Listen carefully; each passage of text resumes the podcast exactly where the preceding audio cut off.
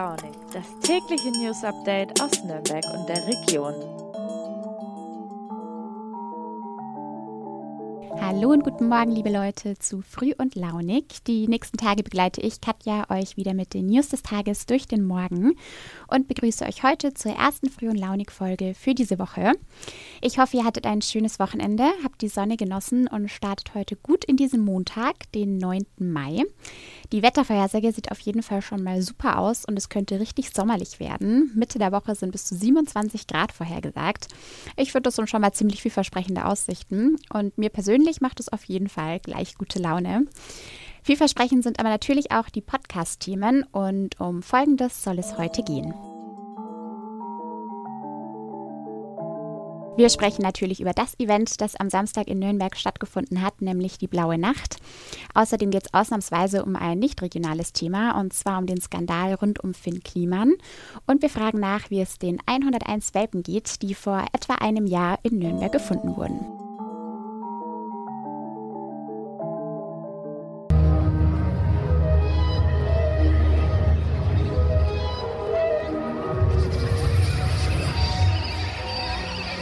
Na, wart ihr am Samstag auch unterwegs? Dann kam euch diese Musik nämlich gerade vielleicht bekannt vor. So klang es da nämlich unter anderem am Nürnberger Hauptmarkt. Am Wochenende war es nämlich endlich wieder soweit. Die Kunstgroßaktion Blaue Nacht konnte nach zwei Jahren Corona-Zwangspause wieder stattfinden. Noch dazu hat das Wetter super mitgespielt und rund 140.000 Besucherinnen und Besucher in die Nürnberger Innenstadt gezogen. Insgesamt haben sich fast 80 Einrichtungen im Bereich der Altstadt vom Staatstheater bis zum Club, vom Deutschen Museum bis zur Galerie, vom Historischen Rathaus bis zum Aufzughersteller Schmidt und Sohn an der Blauen Nacht beteiligt. Ich selbst konnte am Samstag leider nicht. Ich durfte aber im Rahmen eines Presserundgangs am Freitag schon mal spitzen, wie es bei den einzelnen Kunstwerken mit dem Aufbau vorangeht. Und ich habe dann gespannt den Live-Ticker meiner Kolleginnen und Kollegen verfolgt, die natürlich auch fleißig Bilder gemacht haben und die online gestellt haben. Ich verlinke euch alle unsere Beiträge zur Blauen Nacht nochmal in den Show Notes für alle, die nicht live vor Ort sein konnten. Wer aber unterwegs war am Samstag, das war meine Volo-Kollegin Jana. Sie kennt ihr ja auch als Früh- und Launig-Moderatorin. Und ich habe bei ihr mal nachgefragt, wie sie den Abend erlebt hat und welche Installationen ihr am besten gefallen haben. Hi Katja. Ja, man hat auf jeden Fall gemerkt, dass die Nürnbergerinnen und Nürnberger sich freuen, dass es nach der Corona-Zwangspause nun wieder die blaue Nacht gibt. Es waren viele Menschen in der Stadt unterwegs, die dort bei dem Superwetter einen Drink genossen haben, die sich mit Freunden getroffen haben und einfach gemeinsam von Lichtinstallation zu Lichtinstallation gezogen sind. Es gab hier insgesamt über 70 Kunstwerke in der Stadt, in Altstadt und in den umgebenden Bereichen zu bewundern. Ob das jetzt nun die Lichtinstallation im Rathaus war, die Nachtschwärmer-Kunstwerk in der Katharinenruine oder vielleicht die audiovisuelle Installation in der Kartäuserkirche am Germanischen Nationalmuseum. Da war eigentlich für jeden was geboten. Mein persönlicher Favorit war aber trotz allem die wirklich fantasievolle und damit dem Motto entsprechende Beleuchtung der Burg, die, glaube ich, auch beim Publikum sehr gut angekommen ist. Danke, Diana.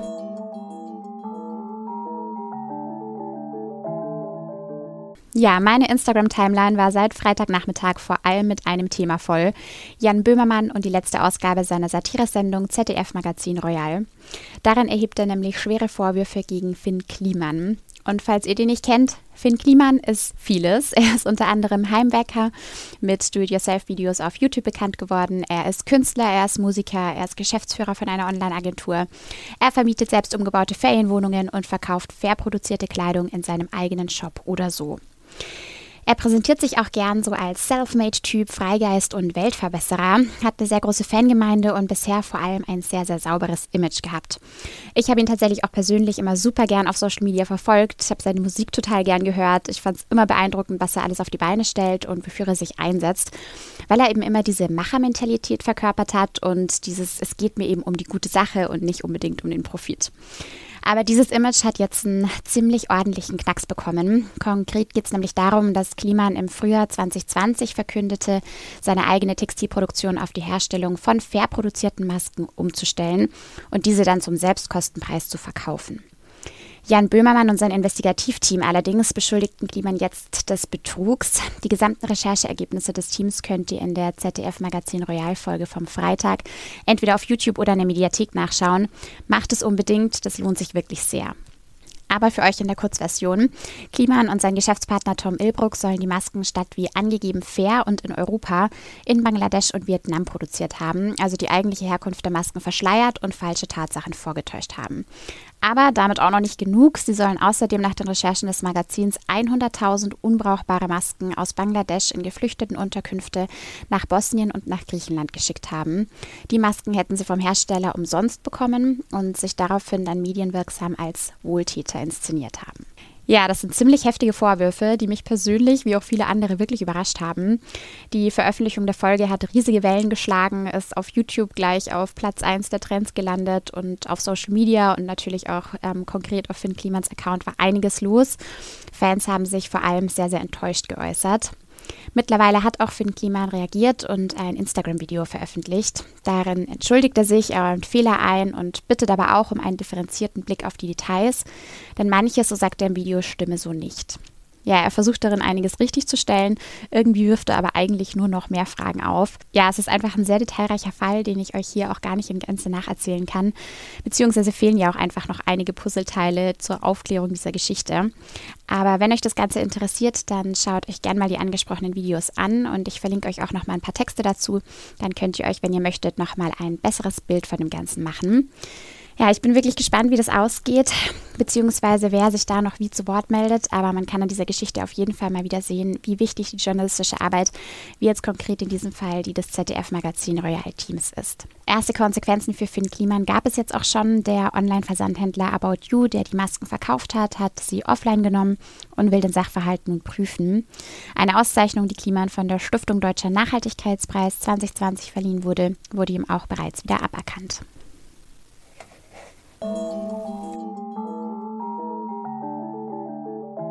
Und als letztes geht es heute um einen Fund, den Polizisten im März letzten Jahres mitten in Nürnberg gemacht haben und die für ziemlich viel Aufsehen gesorgt hat.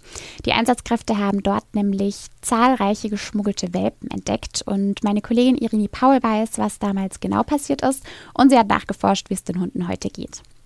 Hi, liebe Irini. Kannst du noch mal kurz zusammenfassen, was da los war im März 2020? Ja, ähm, in dem März haben Polizeibeamte an der A3 einen illegalen Hundetransport gestoppt. An Bord waren 101 Welpen, die, zum, die etwa sechs bis elf Wochen alt waren, also noch viel zu jung überhaupt ins Ausland äh, transportiert werden zu dürfen. Die Tiere waren natürlich auch nicht gegen geimpft und mussten deshalb sofort in Tollwutquarantäne ins Tierheim gebracht werden. Und viele der jungen Hunde waren ja sehr krank, richtig? Was sind denn neben den gesundheitlichen die größten Probleme solcher Welpen? Die Tiere waren in einer sehr schlechten gesundheitlichen Verfassung. Sie hatten zum Teil Parasiten, hatten äh, Fehlstellungen der Gelenke und das weitere Problem bei solchen jungen Tieren, also bei den Welpen, ist, dass sie natürlich in Quarantäne bleiben und diese Zeit ist eigentlich prägend, eine Zeit, in der sie normalerweise viel lernen können und das fiel natürlich völlig flach. Wie erging es den Welpen denn, nachdem sie dann im Nürnberger Tierheim aufgenommen wurden? Die Tiere mussten zum Teil operiert werden, ein Welpe verstarb. Und auch heute ist es so, dass viele Tiere äh, nach wie vor unter erheblichen gesundheitlichen Problemen leiden, zum Teil auch nochmal operiert werden mussten ja, die Anteilnahme nach dem Fund der Hunde war ja sehr groß und es haben sich wirklich viele Menschen gemeldet, die einen Welpen aufnehmen wollten. Sind denn dann heute schon alle vermittelt? In der Tat war die Anteilnahme unter der Bevölkerung sehr groß und jeder wollte so einen niedlichen kleinen Hund haben. Das ist aber natürlich nicht so einfach, weil die äh, Besitzverhältnisse nach wie vor nicht geklärt sind, denn das Tierheim ist nicht Eigentümerin dieser Hunde, die jetzt in Privathaushalten vorübergehend in Pflegschaft genommen worden sind. Die Stadt Nürnberg versucht unter anderem auch an die Behandlungskosten äh, wiederzukommen, respektive die sich äh, zu erstatten zu lassen von dem, von dem Händler in Ungarn. Der Transport war im Übrigen auf dem Weg nach Belgien. Was die Kostenerstattung angeht, da ist das noch vor Gericht und muss durch ein Verwaltungsgericht geklärt werden. Danke dir, Irini.